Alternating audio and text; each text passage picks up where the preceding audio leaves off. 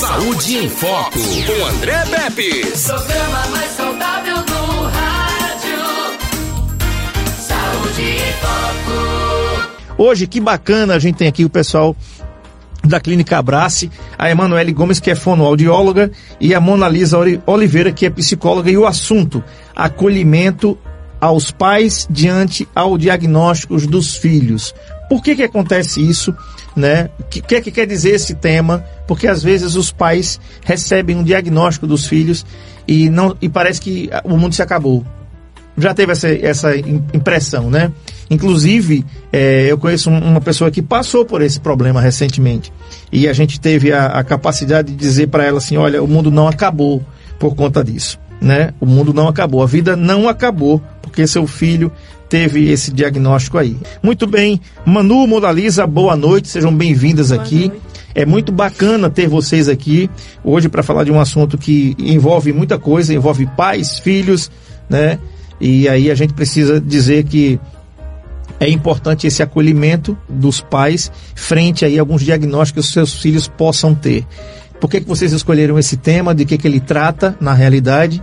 Para quem está em casa fique por, por dentro e o que, o que fazer? Porque às vezes tem um pai e uma mãe agora que estão chorando, que estão tristes, como se tivesse perdido o filho, quando na realidade os filhos estão do lado deles. Isso mesmo. Boa noite, André. É uma satisfação muito grande estar aqui novamente, né, para a gente fazer um bate-papo e esclarecer alguns assuntos do que o nosso público mais tem e mais traz para a gente na clínica, não é uhum. isso?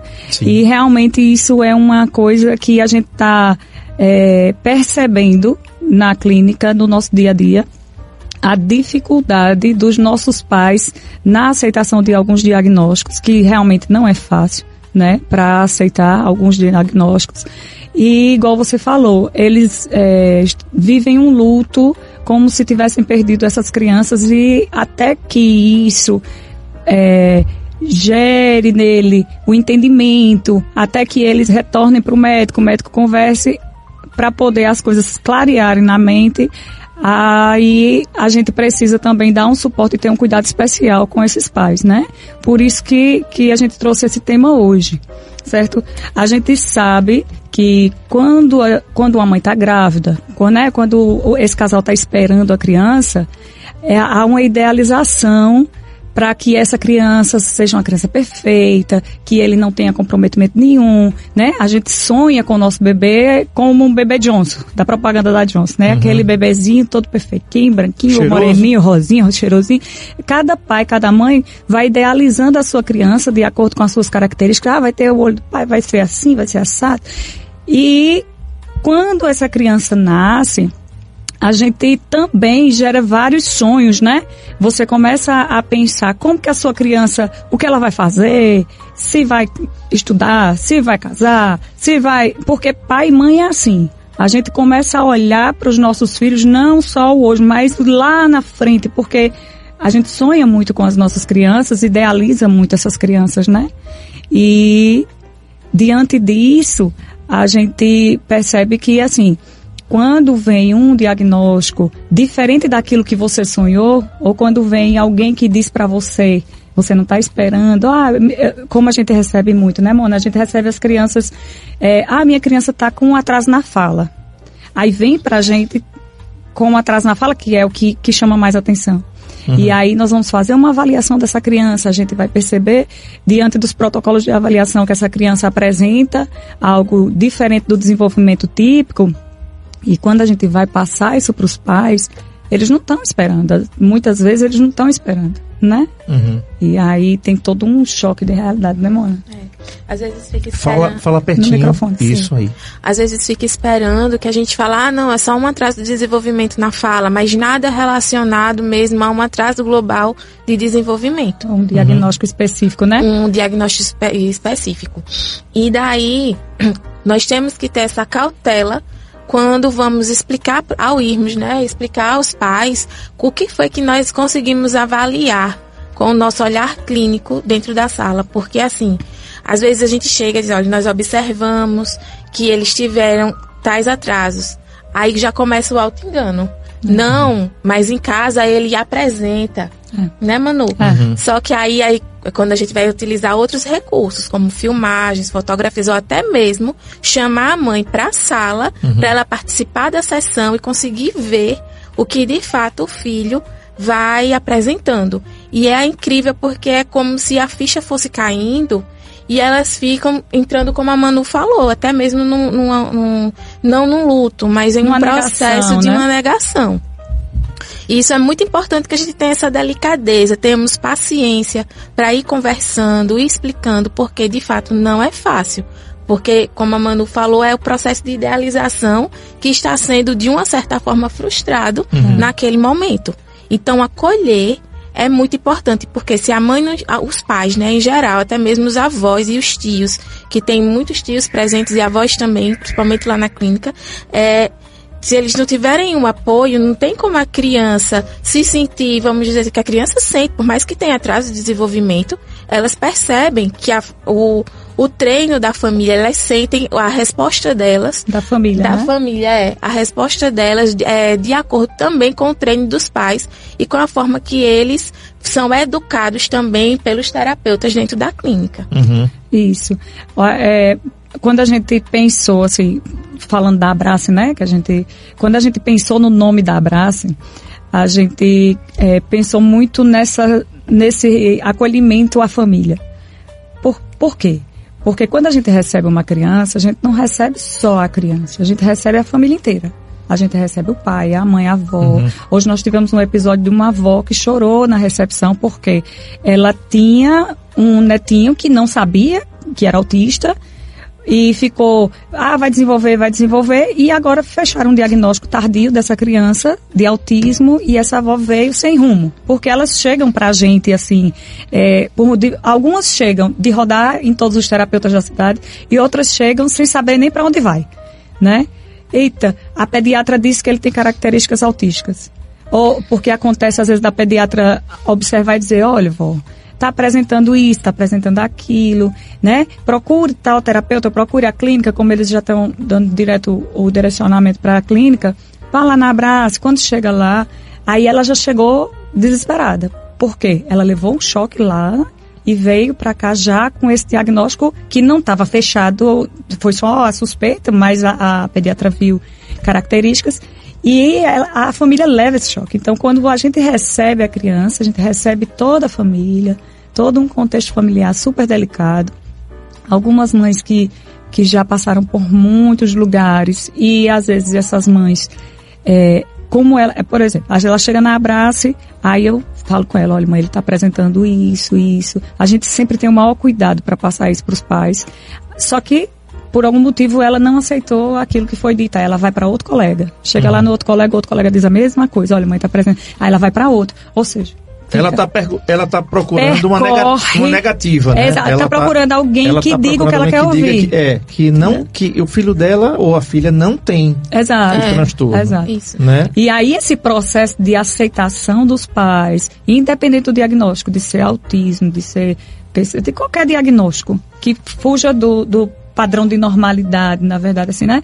Que, que fuja da criança típica, qualquer um, para os pais aceitarem isso e para que eles entendam quais são os processos que o seu filho vai passar, não é fácil.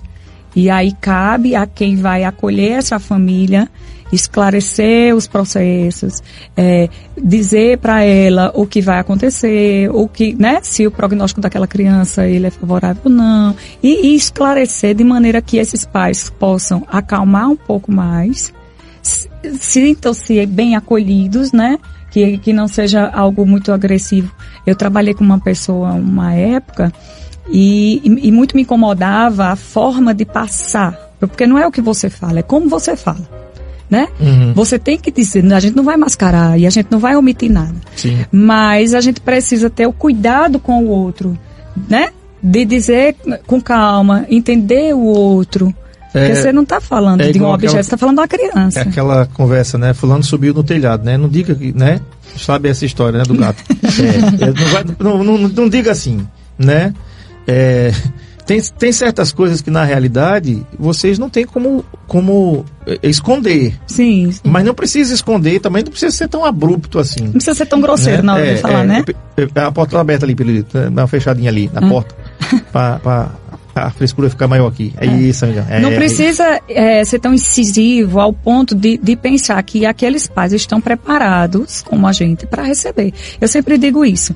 É, nós somos terapeutas e a gente conhece tudo aquilo que está ali dentro da nossa área. Os pais não têm a obrigação de saber. Verdade. Muito pelo contrário, eles estão ali procurando suporte. Agora, né? Mona Lisa, me diz uma coisa. É, quem é que, que se luta mais? É a mãe ou o pai?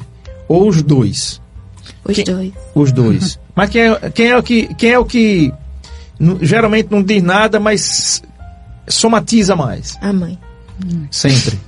Não posso dizer sempre, né? É. Porque tem é, conjunturas, Tem as tem, exceções. tem exceções. São pessoas e pessoas. Só que na maioria das vezes, vamos dizer assim, 70% das vezes, dos casos que a gente acompanha, as mães, geralmente são as mães que ficam desprender mais tempo para ficar na recepção, esperando horas de terapia, porque muitas crianças são 15, 20 horas, né, Manu? É. de Por terapia semana. por semana, né? Então são elas que se desprendem mais. Geralmente o pai é que vai ficar trabalhando e a mãe é que vai ficar dando o suporte Uhum. para a criança. E isso gera uma dor também, Sim. porque a mãe, muitas mães, abandonam o trabalho para poder ficar exclusivamente acompanhando o filho. Então imagina você ter uma carreira profissional de anos Precisa interromper. é surpreendida por um diagnóstico e se vê com a necessidade urgente de interromper para poder se dedicar àquela criança.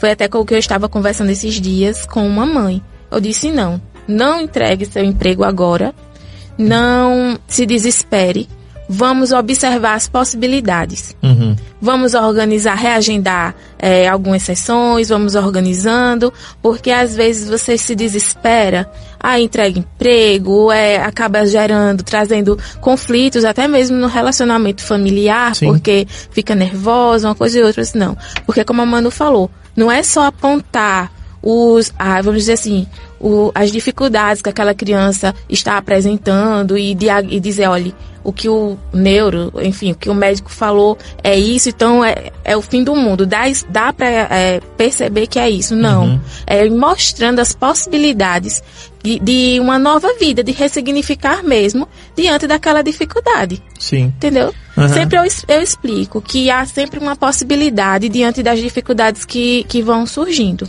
É, um abraço aqui ao Pedro Júnior, que está aqui acompanhando a gente aqui no nosso canal no YouTube, Ana Paula Caetano, a Leise Montes, ela diz top, a Fabrícia diz tema muito relevante, e o Jackson Gomes, é, ele faz uma pergunta interessante, ele diz assim, quais os sinais que se destacam em uma criança com autismo? Quando os pais devem ficar em alerta e procurar um especialista? Olha só. É, um beijo pro Jackson, né? Já- É, olha só, a, cri- a criança, ela tem desenvolvimentos que precisam estar dentro dos marcos do desenvolvimento, do tempo para acontecer, certo? Uhum. E aí, quando a criança tem autismo ou tem é, atraso no desenvolvimento, esses, essas habilidades elas vão apresentar-se ou atrasada ou não apresentar. Uhum. Como, por exemplo, a fala. Que, na verdade, a fala é o que chama mais atenção quando o pai não sabe do diagnóstico. Uhum. a fala, o atraso da fala é o que chama mais atenção. Mas quando a gente vai falar do autismo, eu sempre explico assim, o autismo ele é o, vou dizer dessa forma para ficar mais fácil para entender, é um leque de possibilidades e de comportamentos, certo? Então, dentro desse espectro, ou seja, desse leque de possibilidades de vários comportamentos, é, a criança pode apresentar vários atrasos, como não olhar no olho, movimentos estereotipados, né? É, atraso na fala. Então, assim, vários comportamentos vão estar associados para que essa criança é, entre no- nesse diagnóstico do espectro do autismo, Uhum. tá? Então, a gente, quando a gente recebe a criança, a gente vai ter que avaliar todos os comportamentos dela para ver se ele vai estar dentro do espectro. Mas a gente tem é, outros diagnósticos também que apresentam características parecidas e às vezes vem pra gente, ah, essa criança é autista, depois que você aplica um protocolo de avaliação e você vê, não, ela, ela não entra. Aí, É, aí tem primeiro- outras coisas que a gente pode falar aqui, por exemplo, que tem pessoas que estão descobrindo isso aí agora enquanto adultos, Sim. que é, é a questão dos a síndrome do pensamento acelerado, por exemplo, e também o TDAH, transtorno do déficit de atenção e hiperatividade. É, eu conheço, tem, tem uma, uma pessoa aqui do meu convívio que diz assim, André, eu fui diagnosticado com isso. Eu digo, sim, e o que é que tem? Não, não, só estou dizendo que eu tenho. Eu digo, certo, eu provavelmente eu tenho também, é porque eu não fiz avaliação. Se eu fizer avaliação, eu- vai, vai, Vai dar alguma coisa. Vai dar alguma coisa, inclusive vai dar uma coisa muito boa, não. Falar, eh, falar em coisa boa, olha aqui que coisa boa aqui. Doutor Aquiles Lima, nosso querido Aquiles Lima, né, cirurgião vascular, diz aqui o seguinte: essa profissional é top demais, recomendo mil por cento. Boa noite, grande André. Grande é você e Deus. E ele diz assim: Clínica Abrace é referência mesmo. E a Leise Monte diz assim: Clínica Abrace é um lugar acolhedor e humanizado. É bom falar sobre isso, porque quando você fala de abraço, eu nunca recebi um abraço ruim. Vamos agradecer, né, ao Né? doutor Aquiles e a, a também. E a Paula, né? E o pessoal que está nos ouvindo. Muito obrigada, Aquiles. O Aquiles é um amigo querido, é um parceiro, né? E a gente está junto já há alguns anos, né, nessa parceria. E assim, a gente tem tido bom, bons resultados, Uhum. graças a Deus, né? E a gente tem, é igual ele disse, quando a gente pensou no nome Abraço foi exatamente para fortalecer isso mesmo, para que as pessoas chegassem e sentissem na Abrace aquilo que a gente também sente, assim, de estar perto um do outro, de estar junto, né? Quando, quando eu, eu gosto de postar muito, assim, nas minhas fotografias, todos os dias eu coloco vida leve. Não sei se, se vocês já perceberam, mas por quê? A gente tem que viver dessa forma, assim, sem somatizar muito, é, cuidando do outro, né? Cuidando do outro como você cuida de você. E quando a gente recebe os nossos pais, é exatamente isso que eu sempre passo para os nossos terapeutas lá. Cuide do outro.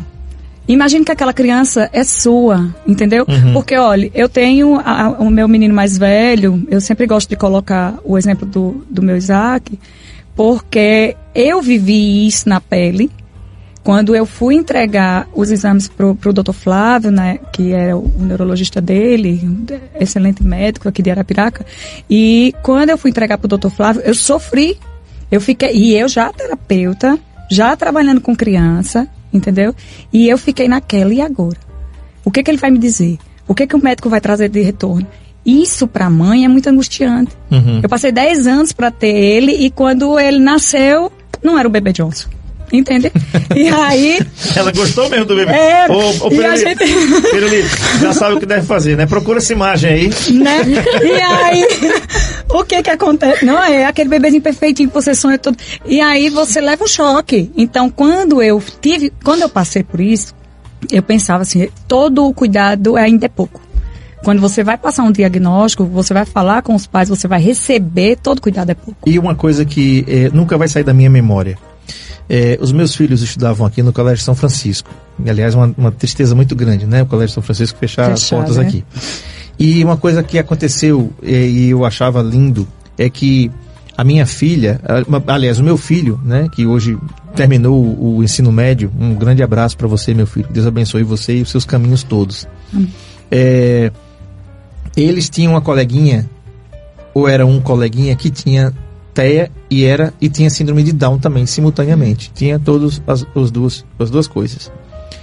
E eles eram pequenininhos e eles protegiam Cuidava é dele. engraçado como os, os- as crianças, pela sua pureza, pela sua inocência, eles acolhem, bicho. E a gente não, a gente reprime, né? né? E, o pior de tudo, quando a gente vai ficando é, adulto, a gente começa a segregar pela cor, né? Não, e agora que tem aquele negócio desse mimimi, é que você não pode dizer que ninguém é preto, que ninguém, né? É, Ô negão, né? Se você chamar um cara de negão, é capaz de você ser processado hoje, bicho É. né? O mimimi ficou muito grande, mas no meu tempo era isso mesmo, né? O caroço de pinha, era aquele cara que só Cheio de tinha apelido. só era, né? Eu estudei no Colégio São Francisco também. É, Era- o cara, tá- é, entendeu? O Marco Aurélio tá rindo, mas era mesmo, Marco Aurélio. A gente, é, é, é, por exemplo, eu, eu, na faculdade, na faculdade já, eu colocava nome em todo mundo. Na minha sala tinha o Saci, que ele não esteja me ouvindo, que hoje ele tá na Polícia Civil, né? É, eu coloquei o nome do cara, bicho, e todo mundo ria. Eu, era- eu, era- eu era o Paulo Cintura, que eu só ia pra, pra faculdade aqui na Unel de bermuda e camiseta. Então todo mundo me le- lembrava daquele cara. Isso! Né, cara? Saúde é o que interessa, o resto. É, mas lá tinha a Zizi, o, o, o Saci, tinha o. o, o- é, deixa, deixa eu me lembrar do nome da galera. Eu, eu colocava nome em todo mundo. Né? Colocava nome em todo mundo. Tinha o, o Pete Bitoca, que eu não posso dizer hoje que o cara é oficial de justiça, ele pode me prender também. Né? Então tinha muita gente. E aí, é- por que, que eu estou dizendo isso? Porque hoje a gente aprendeu a segregar por um bocado de fatores. A turma do no mimimi, do negócio aí, né? Mas também a gente precisa aprender com as crianças, É. né? Igual a música lá, eu vivo na pureza da resposta das, das crianças, porque elas acolhem. A Suzana Marinho diz assim, clínica de referência, profissionais que trabalham com excelência. Olha aqui, rapaz, só tem coisa boa, né? Só tem coisa boa aqui, que Coisa bom. boa. Então, é, tem um fator também, a gente vai para o intervalo, mas eu queria saber de uma coisa que eu fiquei sabendo, eu estudei e tive uma, uma, uma pulguinha me contou, uma pulguinha me contou, que além de ter, às vezes, o diagnóstico, por exemplo, do transtorno do espectro, do espectro autista num filho, às vezes, e acontece com determinada frequência, que o pai abandona o lar, eu não quero nem pensar de como é que deve ser difícil um trem desse para uma mãe, cara, que já está levando nas costas, né? Uma coisa dessa assim, porque ela precisa se reinventar, se ressignificar, como você falou aí, Mona Lisa. E aí chega o cara e diz assim: Olha, o Bebê Johnson não é o Bebê Johnson. Tu achou, Pedrito? Achou? Achou o Bebê Johnson? É, ó, já tá chorando aqui. Porque é o seguinte, aí, acima de tudo, aí, aí para acabar de lascar, como, eu, como a minha mãe dizia e meu pai dizia, o cara vai e deixa e diz assim, olha, eu, eu, tu não me deu o bebê Johnson não, eu vou arrumar outro meio de vida aqui. O assunto é acolhimento aos pais diante ao diagnósticos dos filhos. A gente está falando aqui basicamente também do TEA, do transtorno do espectro autista, mas isso pode se estender também para Down e para outras. Pra qualquer diagnóstico, na Para. TDAH, en- enfim. Então eu, eu fiz a pergunta antes do intervalo, que era o seguinte: diante desse, desse diagnóstico, se é verdade que acontece que alguns pais deixam as mães, né, quando descobrem e tudo, ou seja, abandonam as mães e o filho também, né, por conta desse diagnóstico. Se é verdade, é mito ou é verdade, Mona Lisa? É, nós temos pais maravilhosos. Pelo menos os que eu dou Pertinho. pelo menos os aí, que joia. eu acompanho, né, das crianças que eu acompanho, a maioria vão para a devolutiva direitinho junto com as mães, participam do treinamento, das orientações e querem se fazer presentes e fazem questão de se fazer. Como até a Manu tinha comentado há pouco, é, tem pais que levam notebook, levam é, aparatos do trabalho para poder fazer o que podem fazer lá mesmo na recepção para dar esse apoio à, à mãe e também à criança. Só que infelizmente há casos de outras colegas que já chegaram a comentar que a fala do pai é: "Ah, não é o filho que eu esperava que fosse". E de fato acaba desgastando, né? É a vamos dizer assim, a, a expectativa que ele tinha do filho foi frustrada e ele não vê outras possibilidades e vai se afastando do relacionamento. Como é uma rotina muito puxada e muito desgastante, eles acabam não querendo se doar também a aquele processo e acaba de fato se distanciando da família Uhum. Como também foi como a gente estava conversando há pouco. É, o desgaste não é só esse de tempo, essa doação, esse desprendimento de tempo, mas também é o desgaste emocional, é, o, é a questão financeira, porque como a Manu estava comentando também, é, vamos dizer assim, é um tratamento muito caro, que às vezes não existem outros meios aos quais eles devam recorrer. É certo que existe é, o SUS, né? É, É, Outros tem, tem outras possibilidades, né? Mas assim, lá na clínica a gente trabalha particular. Então, nós vamos falar do, do da nosso nossa público, né? realidade. Sim. E é um tratamento caro que o pai tem que dispor não só da parte financeira Como de tempo. e de tempo para estar lá, para acompanhar a criança, né? A Rafaela Costa diz o seguinte: clínica acolhedora, equipe top, super recomendo. Tem um ouvinte aqui que mandou para mim aqui, ó. Obrigada. Ela mandou a seguinte frase aqui, ó. Abrace é realmente o abraço que os pais precisam. Coisa linda, muito obrigado. É minha bacana gente. demais. Viu? Bacana, esse retorno para a gente é importantíssimo, né? É, a gente também percebe que, como existem esses pais que abandonam as mães e deixam elas sozinhas, outros não saem de casa, mas finge que o filho não é dele, a mulher não é dele, entendeu? E essa mãe vai sozinha. Quando ela traz o retorno para casa, que ela quer conversar sobre o filho, não, ele não quer, ele está cansado do trabalho, e ela fica numa sobrecarga muito grande, né? E isso é uma coisa que, que é muito sacrificante para essa mãe, porque ela tem que levar uma criança que já tem um diagnóstico que ela não, não gostaria que ele tivesse, ele tem uma carga de terapias que precisa ser executada, senão o desenvolvimento não chega, né? Porque o neurologista não passa para uma criança 20 horas dentro de uma clínica à toa. Ele passa porque realmente essa criança necessita disso para poder desenvolver.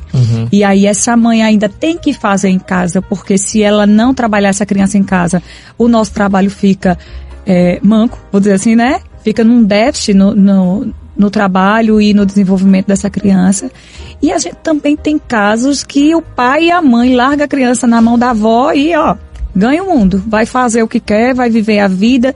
Muitas mães dizem assim, eu sou nova, vou viver minha vida, e a criança fica com a avó. E essa avó é que, que faz esse papel. Então, assim, é, é muito difícil para a família, sim, mas a gente sempre fala, quando a gente recebe o pai e a mãe, né, na- no primeiro contato, eu gosto muito de dizer isso, eu disse, olha, agora é hora de juntar força. É porque esse diagnóstico ele está dizendo que a vida vai mudar, Sim, né? A vida de todo de mundo todo ali mundo, vai mudar. da casa inteira, né? Da casa inteira. A rotina da casa muda, né? Quanto mais a criança cresce, a criança autista, né, que a gente vai e volta no autismo, porque também é o nosso maior público, é, essa criança, ela vai fazer estereotipia, Aí o pai quer ver a televisão no silêncio, ele já não pode mais, porque a criança dele tá ali fazendo a estereotipia vocal, fazendo os barulhinhos dele, né? Alguns têm hipercinesia, vai pra lá, vem pra cá, corre dentro de casa, sobe, desce sofá. A criança típica já faz isso. Uma criança que que tá com dificuldade e que tem, né, um, um problema motor que faz com que ela fique mais agitada, ele vai fazer. E olha né? que a gente tem hoje é, Então, no várias- mundo inteiro, no Brasil, é, se fala muito mais de autismo do que há 20 anos atrás, de que há 30 anos atrás, que as pessoas nem sabiam direito o que era isso. Na verdade, Né? é, não era feito o diagnóstico. As pessoas cresciam com as Sub- suas dificuldades. subnotificadas. Exatamente. Sim. Né? Crescia com as suas dificuldades, principalmente, né, um, um ele, ele cresce, é o tímido.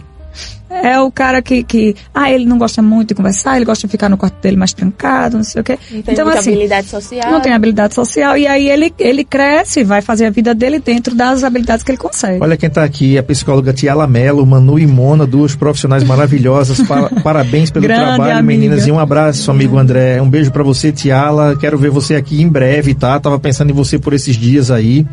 né? A Tiala é menina poliglota, fala é, inglês fluentemente, menina muito nova. Neuropsicóloga Né? extremamente competente. Competentíssima, né? Então, um uma amiga querida, uma parceira, abraço de muitos anos também, né? É, é fantástico. O trabalho da Tiala é fantástico. Às vezes, às vezes a gente tem uma criança que está toda desorganizada, vai pra Tiala, passou 15 dias lá, volta filezinho. Eu disse, "Ó, é por isso Tá vendo? que a gente não perde esse link de jeito nenhum. Olha a família Pepes aí aparecendo. A minha prima está em Rio Claro, São Paulo. Confirma se é isso mesmo. Se eu não tô, você, você tá em Bauru, aquela cidade que tem nome de sanduíche aqui. É, que é o seguinte, ela disse, boa noite, primo, excelente. Isso, descobri há um ano que minha filha de 12 anos tem TEA. TDAH, TMHE. O que, o que é TMHE?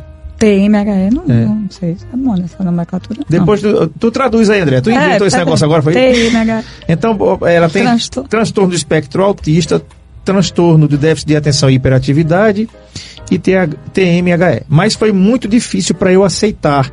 Achava que ela era distraída, mimada, enfim. Olha E é aí, isso? 12 anos. Que é o caso que chegou pra gente tardio também. Exatamente isso, de achar que a criança, ah, é porque é filho único, às vezes, né? Ou, ou não, mas, ah, é porque ele é muito mimado, a gente dá muito dengo, não sei o quê. E, e passa despercebido. Às vezes o médico não, não percebe, leva no pediatra, eu levei no pediatra a vida inteira, mas ele não viu. Passa despercebido a criança, até porque pode ter esse contexto familiar mesmo que, que acolhe mais a criança e, e dá mais mimo, né, mano? É Transtorno importante. misto de habilidades escolares. Hum. né, Mônica? É, por isso a importância da avaliação, porque às vezes, de fato, a criança é mimada, não recebeu estímulos suficientes, mas não é autista. Não precisa Exatamente. ser autista. É uma privação do Uma estímulo, privação né? de estímulo. Uma privação do estímulo.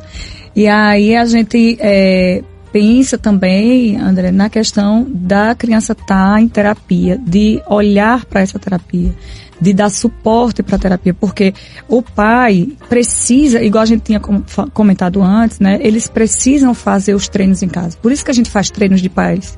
A gente traz o pai para dentro da sessão para poder é, mostrar para ele como é que a gente faz. Para levar para o ambiente familiar. Familiar. Para casa. porque se a família não é, juntar forças realmente com os terapeutas, a criança demora para adquirir as habilidades. E aí, demorando para adquirir algumas habilidades, traz mais conflitos para dentro de casa, né? Porque aí o- os pais querem ver resultado rápido, aí começa aquela coisa, aquela cobrança, aí o pai cobra da mãe, aí a criança não, não consegue, porque de fato ele não tem habilidade para isso, e aí vem para terapia. Quando eles vêm para a gente nesse, nesse ponto do, do tratamento, né? Porque a gente falou aqui de quando a criança estava na barriga, de, da- das expectativas desse pai, a gente veio falando de todo um processo dentro da, da infância, né?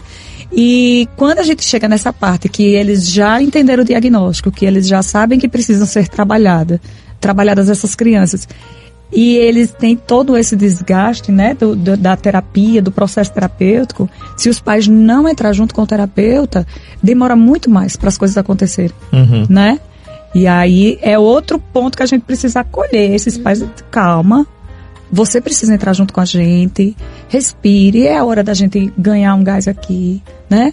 E, e, e acalma, ou seja, a gente passa todo um processo, desde que essa criança chega pra gente até lá no final da terapia, sempre acolhendo. Eu eu sempre acolhendo, sempre parece cuidando. que você fica né? lendo os pensamentos dos outros aqui. Eu, Eu- ia perguntar, perguntar aqui, final da terapia existe? Pra- E- e- Eles têm alta Sim, dependendo do diagnóstico, sim. Dependendo do diagnóstico, sim. do TEA mesmo? Não. É assim.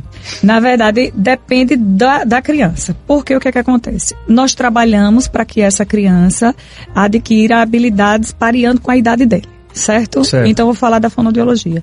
Eu vou inserir fala nessa criança, nós vamos fazer toda aquela parte de aumentar repertório, é, toda a parte da comunicação da criança. Quando a criança está pareando com a idade dela, a gente faz uma alta supervisionada em alguns casos.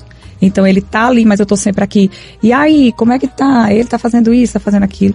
Ou então, a gente não dá alta, tem os que não não tem, fica com a gente até grande, certo? E tem aqueles que eles vão até ali naquelas habilidades, eles, a gente percebe que ele não vai evoluir mais e nós criamos uma outra estratégia de outra forma de estimulação que não seja dentro da sala de terapia, como um treino externo, como a- entende? A gente vai criando habilidades de acordo com a criança. Como é a E as altas são supervisionadas. como é, a, como é a cognição? Eu quero mandar um abraço aqui para o doutor Daniel Dias, ortopedista, que está ouvindo a gente aqui também. Daniel, um grande abraço para você, querido. Satisfação tê-lo aqui.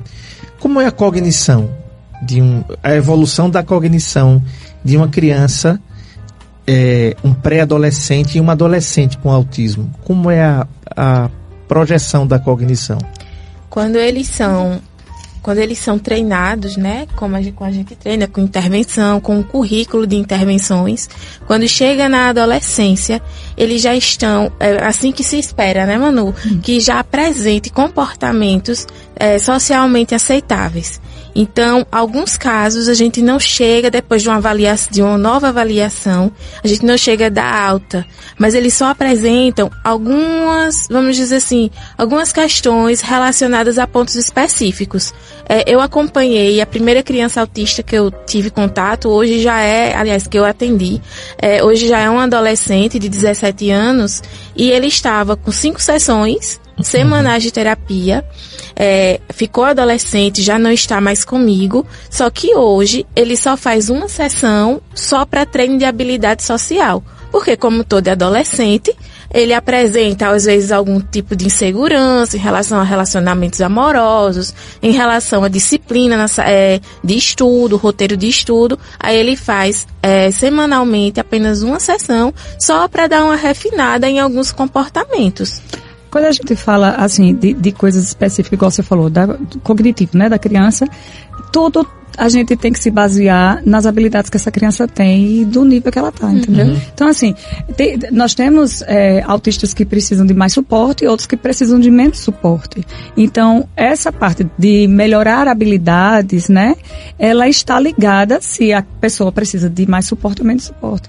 Então, não tem como a gente taxar assim, ah, na adolescência ele vai fazer isso assim. Não, depende do caso. Porque cada um é um. Cada, cada pessoa traz pra gente e a gente precisa avaliar e ver. Como, como é, como, é que tá, como é o ranking do Brasil em relação a outros países, em relação à à terapia é, Fez uma para pergunta? Boa. os pacientes com autismo? Vocês têm essa Não informação? tenho essa informação, André. Não sei lhe responder isso. Certo. Por que eu pergunto isso? Hum. Porque isso existe em todo mundo. Ah, sim. né? A gente olha para nossa situação aqui porque nós estamos aqui. Mas, por exemplo, eu, eu, eu imagino quando a gente começou o programa quase há 10 anos atrás, né? Vai fazer em fevereiro 10 anos aqui.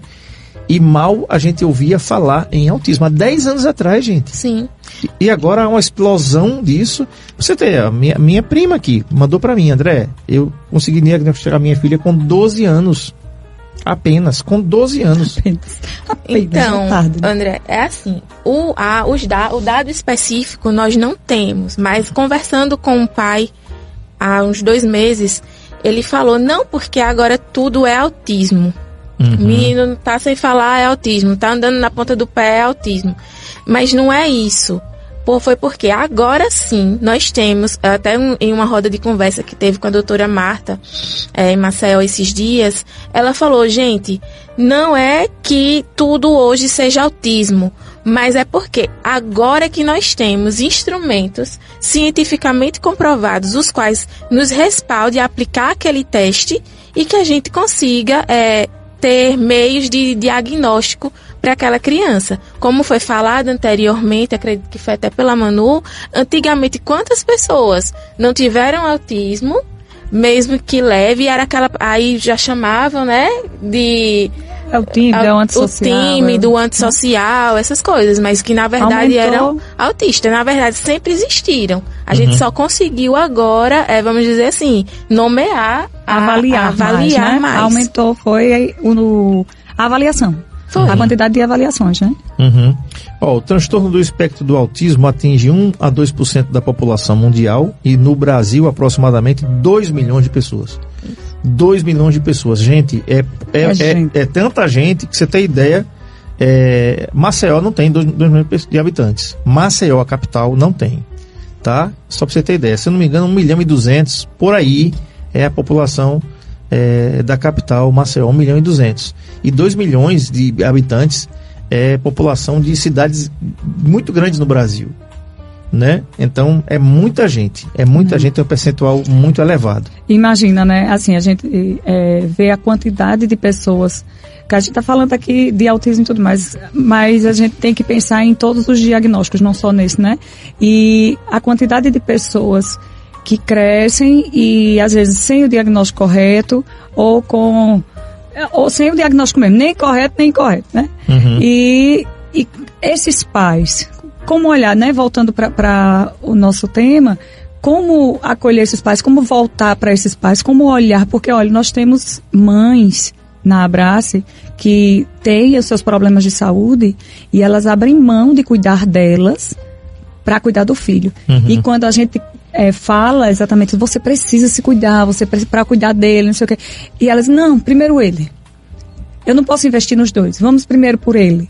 Entendeu? Então, assim, a gente tem que ter um olhar diferenciado para essas pessoas. Né? Porque, olha, você falou da quantidade de crianças. Imagem dobre isso, porque o pai e a mãe, né? Sim. E Muito olha essas pessoas como estão tão adoecidas quanto e de, de- mesmo da parte psicológica, algumas, outras nem falam, às vezes elas sentam ali na recepção e sequer elas abrem a boca. Uhum. E a gente passa, bom dia, tá tudo bem, né? E, e se você não tem esse olhar para acolher essas mães e entender esses processos, olha a dificuldade delas, né? É Dos pais. A minha prima, antes da gente ir para o intervalo, ela diz assim: judia muito de todos nós, tanto a criança quanto os pais. Gostaria de saber se mesmo com o diagnóstico tardio, é possível a criança conseguir aprender a ler, escrever e conviver em sociedade. Estamos falando sobre acolhimento aos pais diante ao diagnóstico dos filhos, com a Mona Lisa Oliveira, psicóloga da Abrace, e Emanuele Gomes, também fonoaudióloga da Abrace. E esse assunto é muito bacana. É, a gente estava falando aqui no intervalo em relação à questão da escola, a importância da escola, porque às vezes os pais que não são treinados não, não têm a formação que vocês têm para perceber que uma criança tem algum tipo de transtorno, que tem alguma, algum problema que precisa ser corrigido, alguma, alguma coisa que, tá, que não está certo ali, segundo a concepção deles. Mas a escola também já está servindo de lugar onde se é permitido essa identificação. Qual é a importância da escola nesse processo, Manu e Mona Lisa? Sem brigar. Sem brigar. Dizer, o negócio está combinado aqui. Veja só, é, a escola ela é nossa parceira fundamental, na verdade, né, nesse processo. Uhum. Porque a criança passa a maior parte do seu dia na escola. E as professoras, elas sinalizam pra gente, pros pais, né, e, e também pros terapeutas, que essa criança tá emitindo comportamentos diferentes, né, do esperado para aquela idade. Ele tá é, agindo, fazendo estereotipias, ou ele não fala como coleguinha. Então, assim, a, a escola, ela traz pra gente essa devolutiva que é de grande importância, né? E o que a gente percebe também, é, falando em cuidados com o outro, falando de cuidados com a família e tudo mais, quão importante é a clínica, o terapeuta estar dando suporte para a escola. Por quê? O professor, na sua formação, há um tempo atrás era muito menos, agora abriu-se um leque muito grande para o autismo e, e aí eles estão tendo mais esse suporte na faculdade. Mas a gente escuta muito isso, esse relato dos, dos professores dizendo: eu não vi isso na faculdade. Eu não sei disso. Para poder saber, eu tinha que fazer um curso fora, né? Então ele recebe uma criança que precisa de um suporte maior e ele não sabe o que fazer. E aí ele se reporta ao terapeuta dessa criança, né? Porque isso é uma coisa que a gente abre as portas para assistir sessão, para dar suporte para a escola, para ir na escola. Mona Lisa vai várias vezes nas escolas, né? As outras meninas, as, no- as nossas terapeutas também vão para a escola para dar esse suporte para o professor. É, para essa criança, né, que precisa de, um- de um- de uma ajuda maior, de um suporte maior. Então, assim, a gente tem que ter todo um cuidado também de abraçar, vou dizer assim, de abraçar o professor da sua dificuldade, né? Porque ele, na contrapartida, é quem traz pra gente é, a dica de que, olha, esse menino tá diferente. Ou sinaliza pros pais, né? Olha, essa criança tá com comportamento diferente. O Pedro Júnior diz o seguinte aqui: segundo o portal Autismo em Dia, os principais eh, são a psicoterapia, fonoaudiologia, fisioterapia, terapia ocupacional e pedagogia.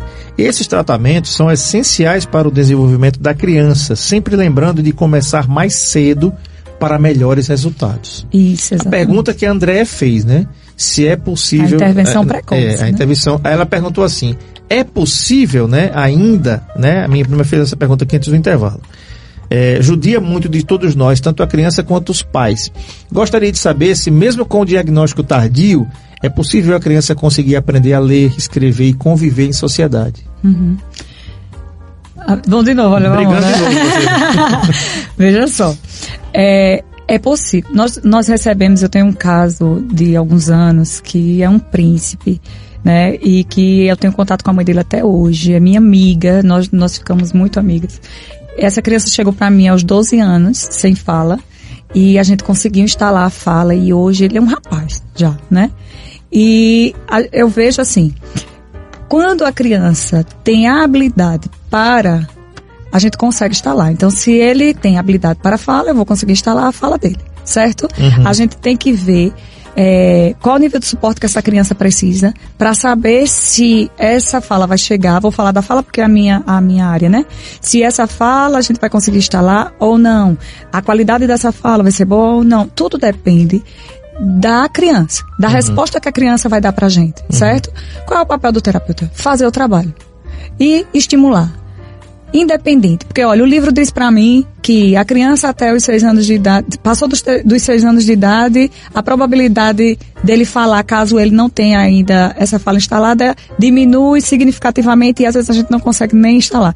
Se a criança chega para mim aos 12, aos 13, qual é o meu papel?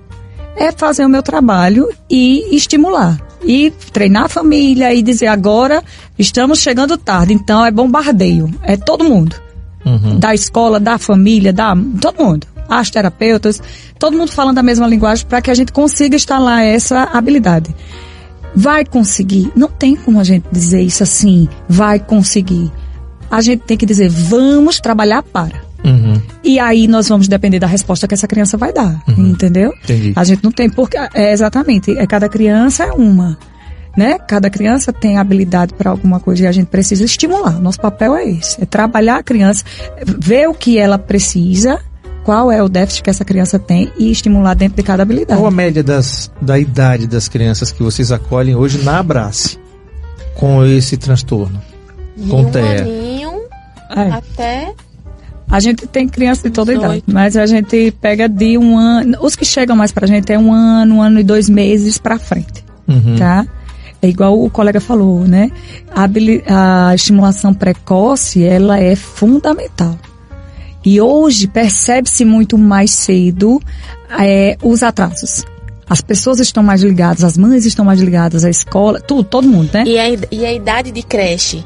Então, as professoras, as cuidadoras da creche, elas já têm, já, de tanto já ter contato, umas têm a formação e outras de tanto ter contato com crianças que já chega com um diagnóstico, já refinaram aquele olhar, porque quando vê algo, algum comportamento ou algum eh, desenvolvimento que elas percebam que esteja em atraso, Diferente, elas já diferente, elas já sinalizam para a mãe e a mãe já começa a falar com uma amiga. Geralmente a história é essa: a tia da creche é, sinaliza, aí a mãe comenta com uma irmã, com uma tia, com uma avó, daí começam a juntar as pecinhas e E daí é quando buscam o neuro. Tá, que sinais Só que a são gente esses? tem que, só, só fechando aqui, a gente tem crianças mais velhas. Elas chegam mais velhas também, como a filhinha da sua prima. Tá. Entendeu?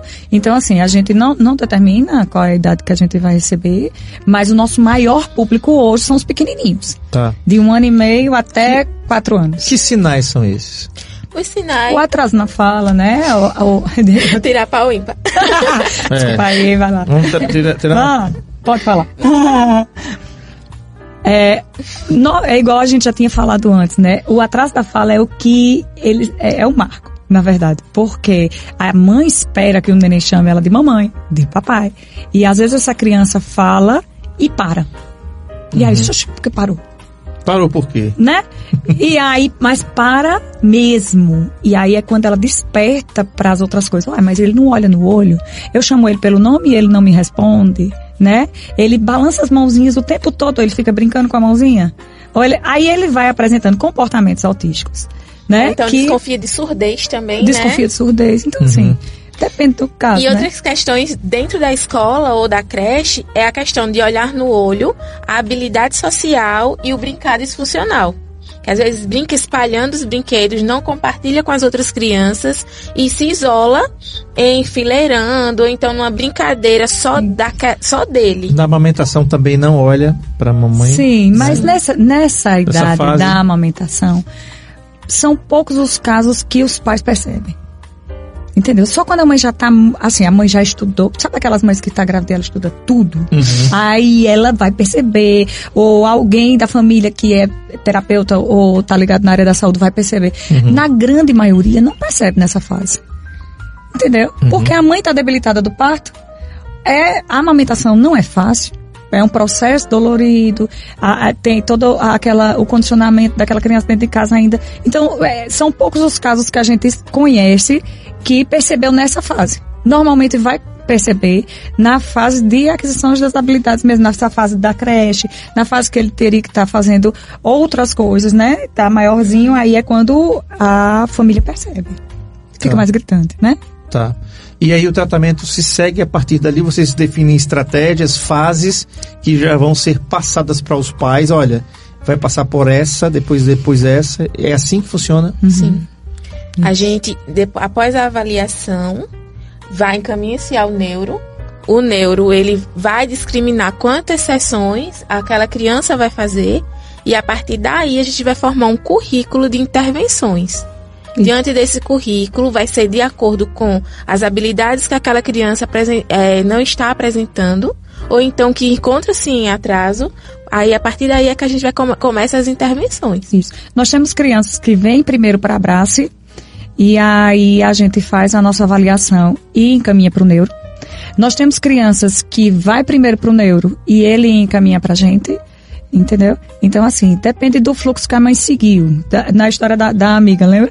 É, ela pode ter ido falar com uma amiga e ela já encaminhou para o neuro. Ela vai para o neuro e volta. Ou ela vai para o pediatra, o pediatra põe para o neuro. Ou ela vem direto para a clínica e a gente é, encaminha para o neuro para poder o neuro fechar o diagnóstico, porque é o neuropediatra ou psiquiatra infantil que fecha os diagnósticos né? E aí, é, quando volta para a gente, para a gente montar esse plano de intervenção. Então é preciso que o neuro também ele intervenha e Sim, faça é parte. Fundamental. O, o diag... Quem assina o diagnóstico? Quem faz É o o diagnóstico é o, neuro. neuropediatra, Neuropediatra. ou psiquiatra infantil. É quem vai fechar esse diagnóstico. Tá. É, no caso aqui No, da, ca- no caso do autismo, né? tá, da Abrace aqui, quem é o neuro que vocês têm parceria? Nós temos parceria com o Becknes, nós temos parceria com o Dr. Flávio Santana. Flávio Santana. Né? Já esteve aqui com a gente. E em Maceió, a gente com a doutora Adriana Saldivar, né? Doutora Valéria. Então, assim, são os neuros que a gente encaminha mais, tá? Certo. Tá. Agora, assim, é importante, por exemplo, a gente falar também de que a família toda se envolva, claro, o pai e a mãe, mas quando você tem na família três, quatro e tem um que tem autismo, né? É preciso também que os outros também vivam irmãos, isso. né? Os irmãos acolham também, entendam, né? Principalmente se forem mais velhos, para entender que aquela, aquela criança, ela é, ela tem um quê? Ela tem, ela precisa de mais carinho, ela precisa de mais atenção e de mais acolhimento. Como é que vocês veem? Isso acontece? Sim. Vocês percebem isso? Sim. Às vezes, muitas vezes, a gente orienta a, a, a mãe quando vai. Às vezes leva o irmãozinho. Aí já aconteceu de, de nós conversarmos com o irmão, que geralmente é o mais velho. Quando é o mais novinho, a gente não tem muita coisa que, que fazer. Mas quando é o mais velho, o irmão mais velho, a gente conversa, explica, às vezes convida para a sessão, que eles têm curiosidade para saber o que é que o irmão está fazendo lá dentro, porque eles entendem que tudo é brincadeira. É. Aí, Sim. ah, ele vai brincar, eu também queria ir. E daí até a gente começa a criar uma brincadeira entre os irmãos, o, o- a qual a própria irmã, brincando com o irmão, reproduzindo o que aprendeu na sessão, também ajuda a estimular né? o irmão em casa. Então tudo a gente pode deixar de forma mais funcional e rica para a criança. Eu tenho um, um pacientinho que a prima ia sempre para para terapia e ficava na recepção. E toda vez que eu ia pegar, eu sentia que a criança queria entrar, a menininha. E aí eu ficava, meu coração ficava doendo, porque eu dizia, eu vou entrar com ele e ela fica ali, tadinha, doida para entrar também. E aí, e eu voltava com ele, ela fazia, ele fez o que hoje? Querendo saber o que, que tinha acontecido lá dentro, porque ela queria participar. Sim. E uma sala cheia de brinquedos, toda colorida. Qualquer criança. quer. Climatizada, né? Né? Tudo certinho. Aí quando foi um dia, eu disse, olha, hoje vamos entrar todos. Entra a prima, entra o menino. Essa menina ficou encantada. Encantada, assim. E, e eu tenho um, cuidado com as meninas especial, as, as minhas mães sabem que assim, elas chegam às vezes descabeladas porque vem da escola. Aí no final da sessão a gente arruma cabelo, não sei o que, tem um monte de bagaceirinha lá que, de, de, de creme, de coisa que elas mesmo escolhem o que quer, aí arruma. Por que isso? Eu crio vínculo com aquela criança, eu trabalho a comunicação com aquela criança, né? E elas saem assim, toda chique, né? As meninas saem muito. E essa menina sempre via que as minhas pacientes saíam tudo arrumadinha, tudo bonitinha. E ela queria também.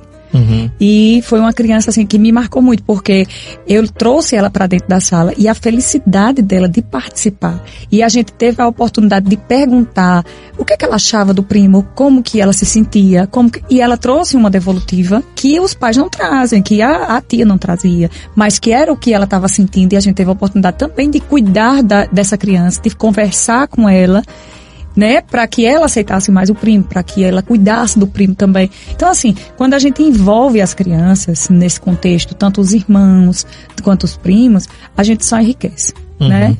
Com toda certeza. É. Mona Lisa. Oi. Tô Né? esperando que você. Essa briga Eu tá grande. que ele ia fazer a pergunta. Completo, completo. Né?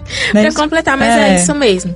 Como eu falei, é, trazer a criança, o irmão, o primo, ou então até mesmo um amigo próximo para dentro do, do ambiente terapêutico é muito importante, porque, como eu já falei, ao o brincar eles entendendo a forma de brincar, respeitar a vez dele, entender que se ele jogou o brinquedo não foi porque ele quis machucar, mas se foi uma forma dele se comunicar e de e vamos dizer assim, organizando a brincadeira, sabendo da limitação do outro, é muito importante, porque também a questão social dele lá fora, não é só um ambiente terapêutico. A gente treina eles lá dentro para lá fora eles começarem a emitir comportamentos socialmente aceitáveis. Exatamente. Agora, quando co- acontece também, quero mandar um abraço aqui para o Jailson, que está lá em Natal, gerente nacional do laboratório Biocel. Grande Jailson, muito obrigado aí pela audiência, tá? Deus abençoe você e sua família. É o seguinte, eu queria sa- saber é, quando acontece de famílias que. é, como é que eu vou falar isso? Como é que eu vou. Como é que eu vou, vou dar um jeito aqui? Famílias que se juntaram, que não eram originalmente. Era tipo um pai que tinha. É viúvo, tá? Tem um caso desse, inclusive. Que tem dois filhos. E uma mãe que é viúva, que tem dois filhos. E eles descobriram que um de um e um do outro tem autismo. Ó. Entendeu? Ou então os dois dele têm autismo. Então, né, é uma coisa interessante. Eles não faziam parte da mesma Da mesma família. família, mas se encontraram, estavam fazendo, estão fazendo a vida juntos agora e descobriram. Eu acho que os filhos devem ter é, seis, sete anos, no máximo, cinco, seis anos, né? E ele, eles encararam muito bem isso, sabe? Achei muito bacana é, a, a maneira, como, a maneira como eles se portaram, se conduziram para gerir isso. E eles falaram para mim, André, isso não é o fim do mundo não, cara. Eu tô vivo, eu tô, vou trabalhar, ele é um monstro para trabalhar. Né? Ela também acompanha ele na, no, seu, no seu trabalho diário. Ele é representante, ela também acompanha o, o marido. Muito bacana. Isso é o que é vida leve. né? Porque assim, quando, quando a gente fala vida leve, parece que, ah, é porque tá todo na rede. Não.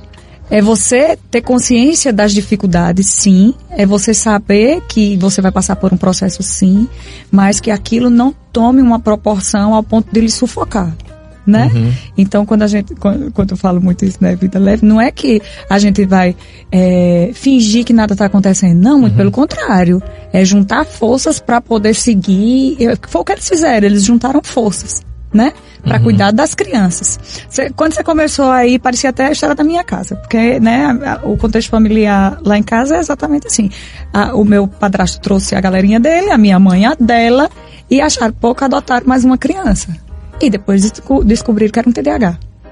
E foi tratado a vida inteira. Então, assim, eles juntaram forças para cuidar de uma criança adotada que, que tinha um diagnóstico e que na época foi um baque pro meu pai, porque para ele aceitar, pro meu padrasto, né, que eu chamo de pai, para ele aceitar esse diagnóstico. Mas tem que juntar força para fazer a coisa acontecer, né? Muito bem. Olha, gente, acabou, né? Acabou. É, Mas bom, foi muito bom, bate-papo. Tá vendo que tudo Muito, mudou muito aqui, né? Eu quero agra- agradecer aqui ao Pedro, a Manu, a Mona Lisa por estarem aqui falando sobre esse assunto. É importante, gente, procure ajuda, tá? Procure ajuda. Por que, que eu tô falando isso? Porque é necessário que você não fique e não, e não se sinta só. Tá? Nós vamos passar aqui. Todos os serviços da Brás estão aí na tela, tá em tela cheia, tá em tela cheia, pode colocar em tela cheia, então, tá? Olha, os serviços da Brás, fonoaudiologia, psicologia, terapia ocupacional, fisioterapia, acompanhamento terapêutico e psicopedagogia, tá?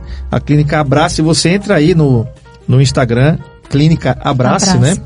E o telefone e o WhatsApp é 99434 3657.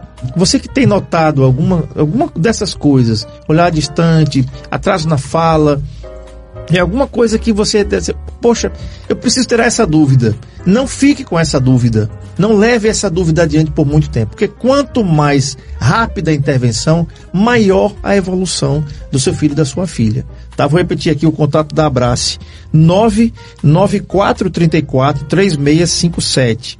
E no Instagram é arroba underline clínica underline abrace. Tá certo? Tá aí na tela também o endereço. Esse programa fica gravado aqui, gente. Você vai assistir quando você quiser, tá? E não somente vocês tratam o transtorno do espectro autista. Claro que Todas as dizer, é o carro-chefe, mas É. vocês tratam também outros problemas. Todas as crianças. né? Todas as crianças. Inclusive crianças típicas, né? Que, que estejam com atraso, com algum problema na escola e tudo mais, a nossa psicopedagoga também dá suporte. Perfeito. Viu? Mona Lisa, obrigado. Nada, muito, isso. obrigado. Muito bacana. Já se acostumaram com o ambiente, já viram como é que funciona, né?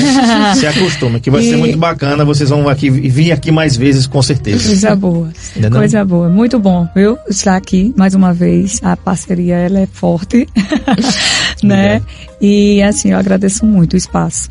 E o Combinado. cuidado de vocês Combinado. com a gente. Joia, viu? bacana. E Pirulito. as pessoas liguem pra gente, a gente tira as dúvidas pelo WhatsApp também, a gente tira dúvidas, mesmo que não sejam nossos pacientes, mas perguntem pelo WhatsApp, a gente sempre responde. Às vezes demora um pouquinho, mas sempre responde.